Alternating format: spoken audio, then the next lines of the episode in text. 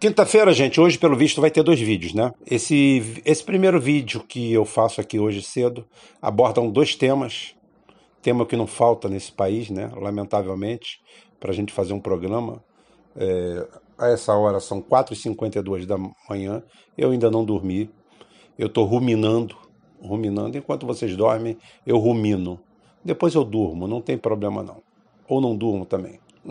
Então é o seguinte, eu estou fazendo esse vídeo aqui, eu recebi esse vídeo aqui é, de uma amiga. É, ela me passou esse vídeo e eu achei o vídeo interessante. Primeiro eu quero deixar claro aqui uma coisa para vocês, que eu não quero ser leviano.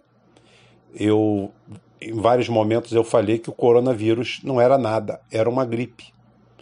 Uma gripe e eu não preciso fazer meia-culpa, porque eu falei que era uma gripe, do jeito que eles estavam vendendo o peixe.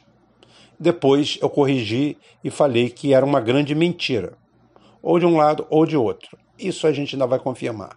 Mentira é, porque efetivamente ela, na realidade, não é uma gripe. Ela é uma broncopneumonia virótica, violentíssima Parece ser esse o grande quadro. E o doutor Henrique, que passou esse vídeo bem elucidativo, ele dá alguns pontos para a gente. Esses pontos, essa situação, não aumenta, vamos dizer, a taxa de mortalidade passiva do vírus. Ou seja, a capacidade que esse vírus tem de ceifar a vida de alguém segundo tudo que a gente está recebendo. Nós estamos sendo aqui precavidos. Como eu falei, ninguém aqui tem que entrar em oba-oba. Agora a gente tem que tomar cuidado. Primeiro, destrinchando de trás para frente o que o doutor Henrique falou, para a gente ser bem didático. Um, o mais perigoso de tudo. Essa doença tem um período de incubação, segundo todas as informações, de 15 dias. O que, que isso quer dizer? Que durante 15 dias você é um vetor. O que, que é um vetor? Vetor é um transmissor que não apresenta nenhum sinal da doença, mas a carrega assim mesmo. Pode ser que ele, esse vetor venha a desenvolver a doença ou não. O que, que acontece? Ele passa daqui para lá, ele vai de lá para cá, ele anda para tudo quanto é lado, e durante 15 dias, essa pessoa saudável, como lembra aquela, a, aquela reclame antigo, né? Os mais antigos vão lembrar, Dona Rose com certeza vai lembrar. Não estou chamando ela de antiga, estou chamando ela de uma pessoa testemunha ocular da história, que era o rum creosotado. Olha o, o belo tipo faceiro que, que está ao seu lado. E, no entanto, acredite, quase morreu de bronquite. Salvou o rum creosotado. Tem coisas que. Não é da minha época, não, mas eu lembro, né? Então é o seguinte: é... o grande problema parando a brincadeira um pouco, é, a gente tem que levar um pouquinho na, na esportiva também. É, o grande problema, pelo que está associado, são isso aí, o período de vetorização. Que a pessoa vive para lá e para cá até apresentar o primeiro sintoma. Então essa pessoa espalhou todo esse vírus por tudo quanto é lado, foi na sua casa, foi na casa do outro, foi na casa do outro. Como todo bom vírus, umas pessoas desenvolvem, outras não. Nem todo mundo que é infectado ela vai desenvolver a doença. E o grau de virulência dessa doença vai depender do indivíduo. Óbvio que pessoas com problemas respiratórios e outros problemas associativos, é claro que tem uma chance muito mais grande de desenvolver com violência essa doença. Agora, o porquê da diminuição da mobilidade das pessoas. Problema: se você tiver necessidade especial e tiver a broncopneumonia completa, atascante, né, como se diz na Espanha, fechamento total, você só tem uma chance de sobreviver, mesmo que você tenha 20 anos de idade e seja um hiperatleta. É o respirador mecânico. E você vai ficar nesse respirador mecânico por até 20 dias. Aí nós vamos chegar na continha certa do perigo dessa, dessa, dessa doença. Primeiro, se ela se ela caminhasse dentro de um espaço linear, ou seja, ah, tem 100 mil pessoas infectadas a cada semana ou a cada mês. Ótimo. Vai ser infectado, ou quem possivelmente possa ser infectado no Brasil inteiro em um ano. Ótimo. Mas não é assim que funciona. É por isso que é recomendado o isolamento social. Eu estou usando fatores oficiais e tentando dar a melhor linguagem para ele. Qual é o grande risco? O grande risco, primeiro, é claro, são as pessoas mais vulneráveis. Quando a gente fala as pessoas mais vulneráveis, quando a gente fala idade é estatístico. Porque a gente sabe que as pessoas com mais idade têm um somatório de problemas cardiovasculares, é, problemas de diabetes, problemas respiratórios. É, alguns desenvolveram câncer em alguma região, foram tratados, estão em tratamento. Então, ótimo. Mas isso não quer dizer que uma pessoa com menos, menos idade não esteja nesse grupo de risco absolutamente. O grupo de risco só é maior para maior idade por estatística. Portanto, se você tem 70 anos e é super saudável, não teve nenhum problema desse aí, você está numa situação melhor do que um cara que tem 30 anos e já teve um infarto. 35 anos e teve uma pneumonia, duas. Entende? Isso daí é o principal. Agora, por que é? Qual é o principal objetivo de terminar a mobilidade, extinguir a mobilidade e segurar as pessoas nessa quarentena. É evitar a velocidade de contágio. Por quê? Por que, que a gente tem que evitar isso aí? Porque toda doença, todo processo, ele obedece uma pirâmide. Uma pirâmide é o seguinte: é uma base muito grande, um meio que vai afinando até chegar no cume. No caso de uma doença, você tem a base seriam os pacientes doentes. E de um ponto a outro da pirâmide é uma coisa chamada tempo. Tá? São número de pessoas por tempo. Entendam bem. Então é o seguinte: a base da pirâmide tem 30 dias. Então, aqui nós temos mil, vamos usar a proporção de mil. Mil pessoas, 30 dias. Para uma região, para uma micro-região, para qualquer lugar. Ótimo. O que, que eu tenho que mudar nessa base? O que eu tenho que mudar é os 30 dias. Essa base tem que ser aumentada. Aumentada para que esses mil pacientes, esses mil doentes, eles aconteçam em 90 dias, 120 dias, 180 dias. Você não está com medo dos mil pacientes, não. Que venham, que sejam infectados, não tem problema. O grande problema não está aí. O grande problema está na velocidade da infecção. Por quê? Porque você não tem respiradores, você não tem uma varinha de mágica que faz respirador. Respirador é uma coisa rara. Até no primeiro mundo, não é só aqui. Até no primeiro mundo, o respirador é uma coisa rara. É uma coisa para UTI, não é uma coisa corriqueira. Você não vai chegar num hospital e encontrar 200 respiradores. E não vem com papo de dizer que Brasil é terceiro mundo, é isso e aquilo. É mentira. Nenhum lugar do mundo. Por isso que é projetado isso daí, de você isolar as pessoas. Para quê? Para diminuir a velocidade do contágio. O processo inteiro calcula-se que dure de quatro a seis meses.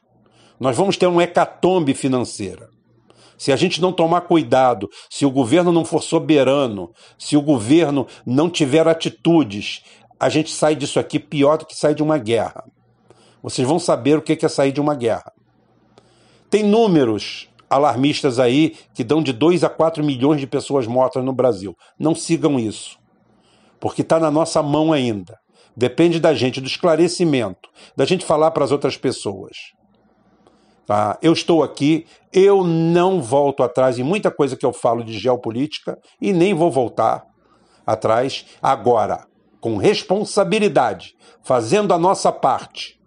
Eu não vou expor a mim nem a vocês numa situação dessa. Então, o que é a pirâmide? A pirâmide é assim: mil pacientes, mil pacientes doentes, eles estreitam para, vamos dizer, 200 pacientes com sintomas um pouco mais pesados, que sobem para 20 pacientes com sintomas graves E vamos dizer que a gente chegue nesses 20 pacientes e eles precisem do respirador mecânico. Ótimo. Eles vão precisar desse respirador mecânico por 20 dias. Então o que, que eu tenho que fazer? Eu só tenho 10 respiradores. Bem, eu tenho que torcer para que não apareçam mais do que 10 doentes nesse ponto, nessa região que eu, que eu tenho esses respiradores. Porque senão eles vão morrer. Vão morrer mesmo. Não tem como. Vírus, vírus, você alivia os sintomas. Mas só que tem uma coisa, nesse caso, o sine qua non é o respirador. Então o que, que acontece? Eu preciso que esses mil pacientes aqui levem 60 dias para aparecerem, esses mil doentes. Por quê? Porque eu sei estatisticamente que 20 deles a cada mil vão precisar do respirador. E eu só tenho 10 respiradores. Então, para eu ter isso aqui pelo menos equacionado, esses mil doentes só podem acontecer a cada 40 dias. Ou seja, o sistema de saúde não está com medo. O maior medo, o maior medo no Brasil para isso aqui virar realmente uma carnificina é o fato de todo mundo ficar doente ao mesmo tempo. Por quê? Você aí é o seguinte: eu tenho mil, eu tenho a base mil que acontece a cada 30 dias. A, a, cada, a, cada, a cada 30 dias eu tenho mil. Eu só tenho 10 respiradores. Como é que eu vou fazer? Eu vou ter 20 pacientes com respirador, vou ter que dar um jeito. Mas tudo bem, eu ainda posso arrumar, comprar, o oh, caramba. Agora você imagina se aparecerem mil pacientes a cada 15 dias. Por isso que a base da pirâmide ela é calculada em tempo. Espaço, tempo. Quando você tem esse espaço-tempo, você simplesmente ganha fôlego. Se essas mil aqui vão acontecer em 80 dias, 100 dias, ótimo, tá tudo tranquilo. Não tem problema, não vou ter pico de uso de respirador, eu vou ter cuidado com todo mundo e fatalmente um ou outro vai falecer, porque aí entra a nossa ironia também aqui, que a gente não para com um pouquinho de brincadeira, de falar que é o seguinte: tem gente também, coitado, que infelizmente está precisando da mordida de um pernilongo para morrer e acaba indo para conta do coronavírus. Por quê? Tem um monte de gente, o, o, o o quarto cavaleiro do Apocalipse está ali com mais meia dúzia querendo saber quem vai levar. É assim, a vida é assim. Agora, nós podemos mitigar esse processo. Então, por favor, se você pode ficar em casa, fique. Fica, se tranca em casa, fica escutando esse chato aqui. Eu tenho 400 ou 500 programas aí para trás, fica escutando tudo, me xinga, vem cá jogar pedra em mim. Entra lá no grupo, no supergrupo. Eu até tô para abrir outro canal do lado para ter mais gente para falar, mais, mais mentira, mais coisa tá? Então, essa minha primeira parte é essa daqui. Gente, uma conscientização, uma coisa vertical, não adianta, não tem mágica, não tem remédio. Quem te recupera do, do, do, de uma virose é o tempo, é o seu organismo, é a sua resistência. Para isso você precisa respirar. A doença é uma broncopneumonia, não é uma gripe. Foi mentira o que contaram para gente. Teve enganação. Mesmo que não seja, faça a sua parte não saracoteia, abaixa a bunda, baile funk, esquece churrasquinho na casa de amigo. Não, não, não, não, não. Deixa ele lá, compadre, deixa ele lá, fica sozinho em casa. O seu núcleo, quanto mais estreito, melhor. Só são duas pessoas em casa, ótimo. Pede pizza e manda jogar por debaixo da porta. Não tem problema. Ótimo. Deixa a Coca-Cola no corredor. Não precisa se encharcar de álcool. Não precisa cair na, na, na malha de ficar com álcool. Você está precisando de álcool? Vai ali na bomba de gasolina e compra 10 litros de álcool, mistura aí 25% de água filtrada ou destilada para aliviar um pouquinho e usa. Vai ressecar um pouquinho mais a mão, não tem problema. E usa como desinfetante para alguma coisa porque ali acho que ele são 78 ou 80 e poucos é, GL e Guilherme Sack e o, o, e o e o o gel aí o, o gel aí é 70 é 70 e está deixando gente bilionária tá? você precisa para uma limpeza faz isso aí. Então esse é o papo que eu tinha que dar. É essa pirâmide aí que a gente tem que obedecer. Então a gente tem que estender a base dela se todo mundo vai ficar doente, ser exposto ao vírus, não tem problema. Tá? Ótimo. E a segunda parte agora, eu tenho que falar uma coisa muito mais séria. Uma coisa política muito mais séria, que eu deixaria para deixar de noite, para falar à noite, mas é, é uma conclamação aqui ao povo brasileiro, à nossa Câmara dos Deputados. Eu não vou falar o Lula, porque o Lula desapareceu. Inclusive, quando o Lula desaparece, o, o Bolsonaro perde a força, né? Parece que o Bolsonaro vive de, de Lula. Ele é um câncer do Lula. Porque ele se alimenta do Lula. O Lula não está perto, ele perdeu o ritmo, perdeu tudo. Não tem nada a ver.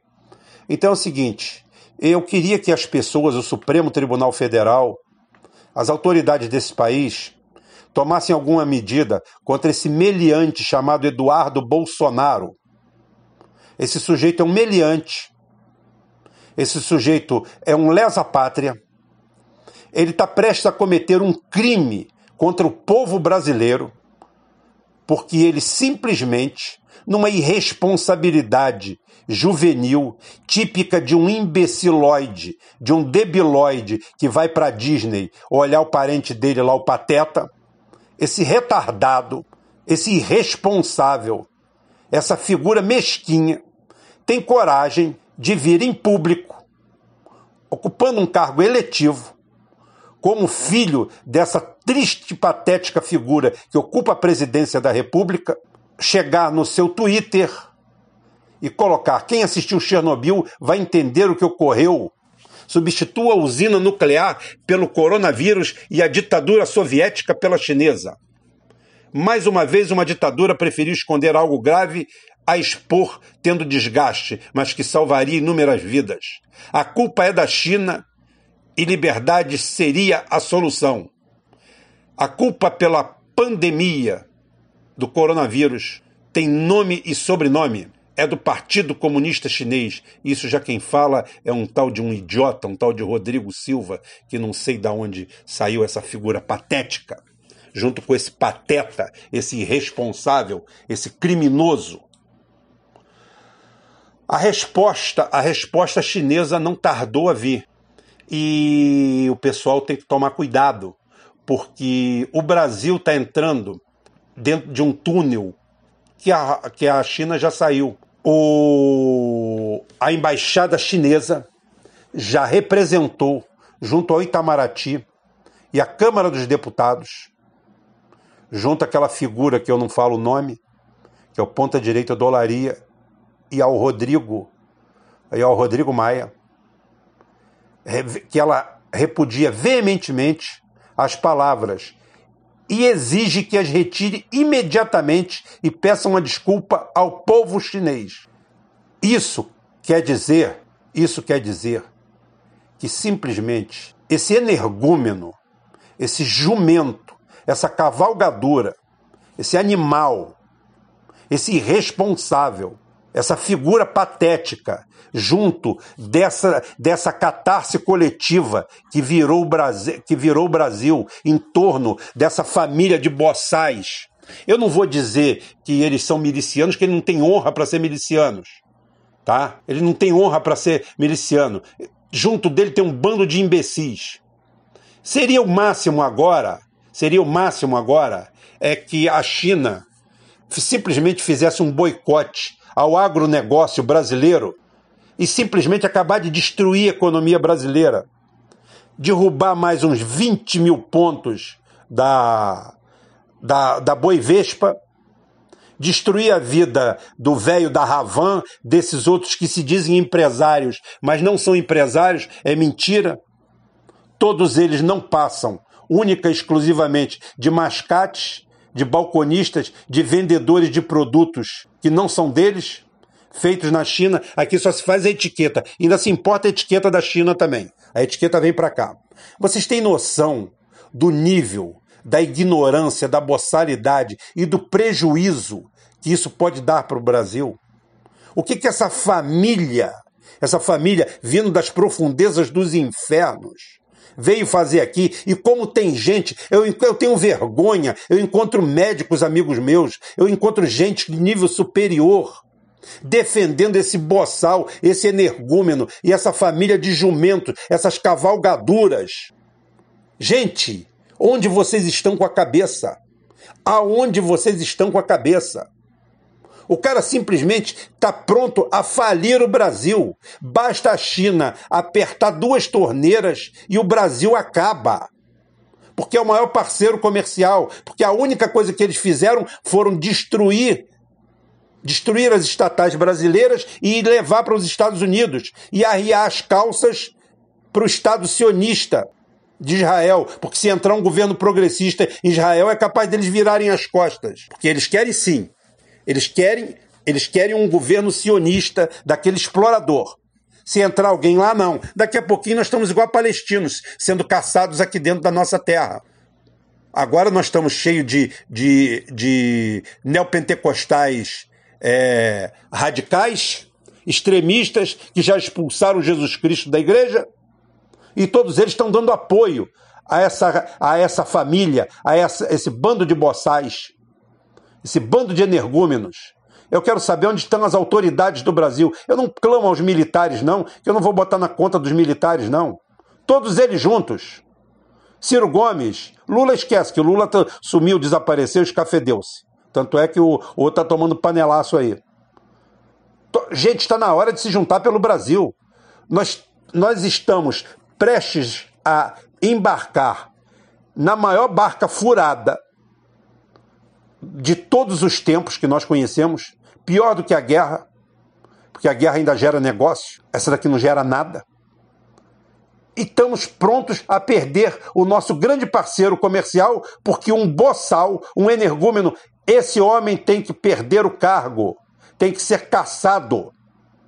Tem que ser caçado, tem que perder o mandato. Que coisa absurda. Que coisa surreal. Que país que nós vivemos são os verdadeiros filhos do Saddam, fazem o que querem, isso aqui virou condomínio deles. Que porra é essa? Onde estão as autoridades desse país? Onde está a sociedade civil? Onde está a sociedade organizada? Onde estão os empresários? Não estou falando esses lixos que andam atrás dele, não. Esse bosta da Riachuelo, esse outro merda vendedor de quinquilharia, aquele velho vendedor de muamba da Ravan, esses bosta, esses ratinhos da vida, esses trastes, essa, esses entulhos essas merda que deveriam tudo ir para um campo de concentração, quebrar pedra. Aquele vigarista que todo dia está na televisão, um vigarista, começou a vida como político, passou a perna no, no outro nazi-fascista lá, que já faleceu, mas aquele era autêntico. Tá, o Alborguete passou a perna, entrou como. Fica falando mal de, de político. O vigarista entrou na política como, como deputado federal pelo PRN do Collor, trocou de 17 partidos em dois anos. Bando de vigarista, tudo que conseguiram foi na política. Tem esse programa vagabundo, ele e outros. Quem aguenta essa raça? Papo por aqui tá bom, gente, mas eu vou parar aqui porque de noite deve ter mais. Eu tenho que botar mais alguma coisa no ar, inventar. Eu não tenho o que falar, eu tenho que cavar uma pauta até de tarde, tá? Até de noite. Então, gente, até mais tarde, se Deus quiser, ele vai querer e a gente vai ter o segundo é, vídeo do dia. Esse aqui é o primeiro, só para refrescar as ideias e deixar todo mundo mansinho. Tá joia? Até mais tarde, se Deus quiser. Ele vai querer.